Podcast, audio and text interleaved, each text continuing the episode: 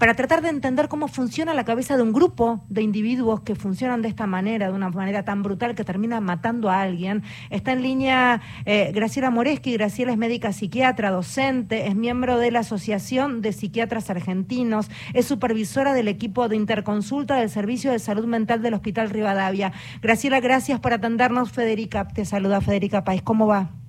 Bien, muy bien, Federica, un gusto. Lo mismo, eh, Graciela. A ver, eh, ¿se puede entender, está estudiado desde la psiquiatría este fenómeno? ¿Cómo puede funcionar grupalmente el ser humano de una manera tan bestial? Sí, eh, sí, sí, está estudiado y justamente el tema es que pierden la individualidad. En general, cuando actúan en patota, en manada, hay algunos cabecillas y los otros ya no tienen esa, eh, esa crítica, esa bajada de esto está mal. Eh, se dejan llevar por la situación grupal que obviamente por algo pertenecen a ese grupo, digamos. En general esto, en chiquito yo te diría, ¿qué es lo que pasa cuando hacen bullying? Mira vos, voy a un ejemplo chiquitito, pero cuando varios se agrupan para hacer bullying a alguien, hay uno que es el cabecilla, que es el líder, y los otros, o que después vamos a ver por qué se enganchan, eh, a veces si no pueden decir que no porque quedar afuera también les da miedo. Entonces, grupalmente hacen cosas que individualmente no harían. Eh, en este caso, además, había ya pertenecían a un grupo de poder, eh, que se sentían eh, como más intocables, no era la primera vez que eh, hacían desmanes violentos. Y yo creo que hasta en estos, en este caso, hay que ver, hay que verlo también desde la perspectiva de género.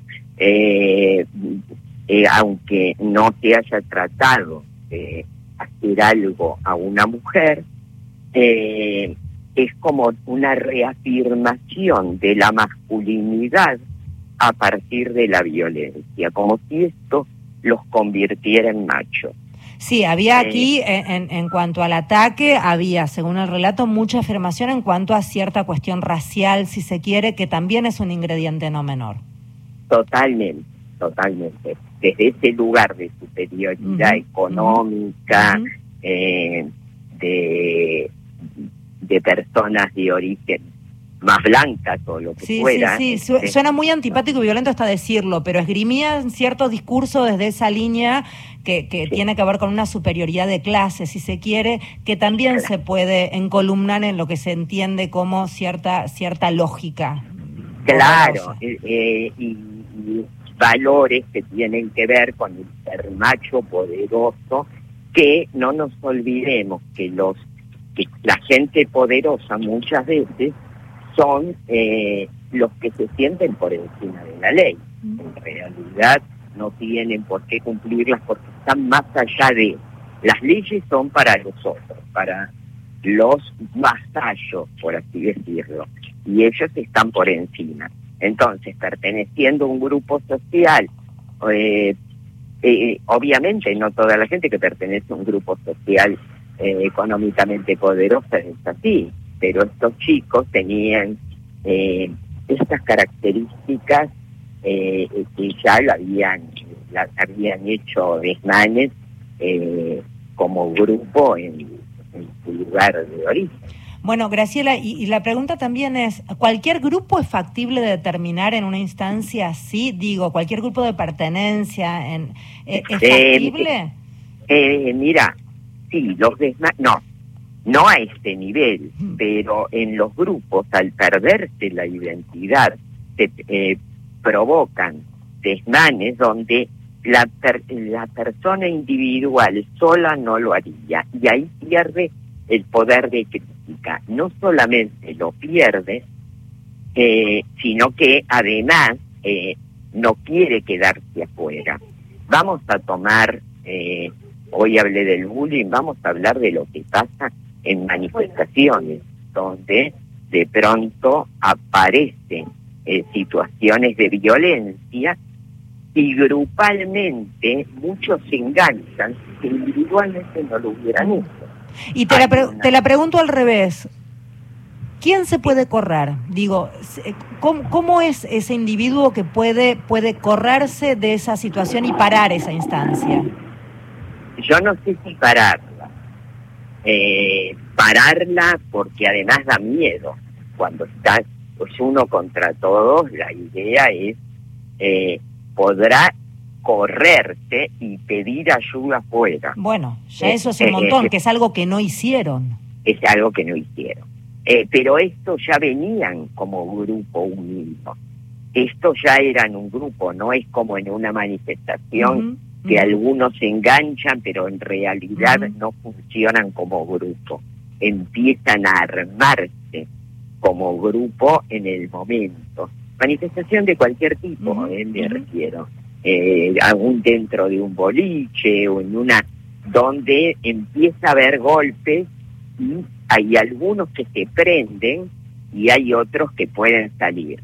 Eh, me refiero a eso. Eh, pero en el momento salir y pedir ayuda, porque enfrentarlo no lo va a hacer nadie, porque genera mucho temor las personas estas unidas. Ahora, el que puede es el que tiene un yo más fuerte, el que no está inhibido, pongamos con los valores de este grupo. Este grupo eh, tenían como códigos, eh, no explícitos, pero códigos de poder, de, de demostrar la fuerza, de humillar al otro para estar. Entonces, ¿qué lo que pasa? Por eso lo pongo en el bullying. En, el bullying, eh, se hace lo mismo en chiquititos, tal vez se desacredita a alguien, se burla, no es que se lo va a matar, pero, eh, y en general el grupo eh, se prende. Sí, o se calla y lo permite, que es otra forma de ser cómplice. Es interesante lo que está diciendo Graciela, porque eh, al primer pibe que culpan, este pibe que hoy declaró Pablo Ventura, eh, que lo van a buscar a Zárate, porque cuando allana la policía el lugar donde están viendo estos chicos, eh, lo primero que dicen fue, el que hizo esto fue Pablo Ventura, eh, que estaba en Zárate ni enterado de que había pasado todo esto. Lo van a buscar y se come tres o cuatro días preso, hasta que averiguan finalmente que este pibe, Pablo Ventura, había estado comiendo con el papá en un restaurante y que no tenía nada que ver. Pero este pibe, este pibe que hoy declaró, era víctima de bullying de este grupo. Es súper interesante lo que dice Graciela, porque mira cómo se linkea también que al que le echan la culpa es al que ellos en Zárate le hacían bullying, o algunos de ellos que lo conocían le hacían bullying. Totalmente, y por eso me parece, y, te cuento más, eh, en Noruega eh, hizo estudios cómo trabajar con el bullying, y lo que se trabaja no es con él, ni con la víctima, ni con el victimario y no con los de alrededor. Trabajar con aquellos que quedan enganchados por el poder del grupo y que se alían al, al líder justamente por temor o para no quedar del otro lado. Me alío a este, así no me, eh, no me toma como víctima. Entonces, así funcionan estos grupos que pueden tener eh, grados de, violencia muchísimo más graves. Eh, yo con, comento el bullying porque es el mismo mecanismo, es mucho más común de lo que se cree y hay personas que terminaron suicidadas o, o, a ver, con traumas de por vida justamente por haber sido víctimas de bullying. Entonces, el grupo funciona y en general el, el líder, el que comienza, es alguien con poca autoestima que necesita humillar a otro para reforzarse a sí mismo. Entonces, frente a una persona que por lo general ha sido o víctima de violencia o que viene de familias complicadas, eh, elige humillar y gastar al otro eh, para fortalecerse y eh, y poner su su a ver su poder en, eh, de mostrar tu poder ante ante el grupo que sí humillando a, a, un otro verdad sostenerse a través de eso. Graciela gracias por hablar con nosotros. La verdad es que necesitamos entender un poco eh, desde lo que es la salud mental el cómo se puede llegar a hacer semejante horror con un grupo de pibes que termina haciendo lo que hicieron esa noche trágica esa madrugada trágica en Gessel Muchísimas gracias. Bueno, no, gracias a vos, de un beso, enorme. Graciela Moresco es quien hablaba, psiquiatra, docente, supervisora del equipo de interconsulta del Servicio de Salud Mental del Hospital Rivadavia, eh, perteneciente a APSA, la Asociación de Psiquiatras Argentinos. Yo pensaba mientras hablaba Graciela también un grupo de pertenencia de un pibe de jugadores de rugby y yo pensaba cuánto se, se pondrá sobre el tapete esto para los pibes que entrenan un deporte bellísimo como puede ser el rugby, pero que tiene una potencia alarma, que es esa preparación física de todos y de cada uno de los que lo componen, y que potencialmente yo pensaba, así como los boxeadores tienen muy claro que tienen la trompada prohibida, porque saben que están entrenados para un nivel de lucha que es superior a la de cualquiera de nosotros, los, los pibes que hacen este deporte debieran tener claro que también debieran tener prohibida la piña o la patada, porque en el caso de Fernando tenía la suela de uno de los pibes marcada en la cara y de esa manera llegan a la conclusión de que la patada que lo termina matando es la de la suela que tenía puesto uno de los pibes. Digo, ¿hasta dónde esto se pone en el tapete? para todos los pibes que están jugando al rugby, que tienen todo el derecho de jugar, divertirse, pasar la bomba, para entender que salieron de, ese, de ese campo de juego y no deben ponerle la mano encima a nadie, porque es peligroso por el nivel de preparación física que tienen. Sí, no para estigmatizar al deporte, porque, porque si no se, se generaliza la diferencia entre el rugby y otros deportes es que, y tomo una frase que dijo Agustín Pichot, que mucho tiempo fue capitán de los Pumas y que fue bandera o es bandera del deporte argentino, que en este micromundo se naturalizó la violencia, que en otros deportes no pasa, no pasa con grupos de handball, mm. no pasa con grupos de fútbol, no pasa con jugadores de básquetbol. faltaría que hubiera algún tipo de espacio en donde se pudieran charlar estas cosas en, en, esos ámbitos para que se tenga claro y conciencia de lo que Sí, en cada uno de los clubes también, ¿no? a eso voy, a eso voy. después de esta situación, que todos los clubes puedan concientizar a, sus, a sus deportistas. Así es, así es. Para además, reiteramos, no estigmatizar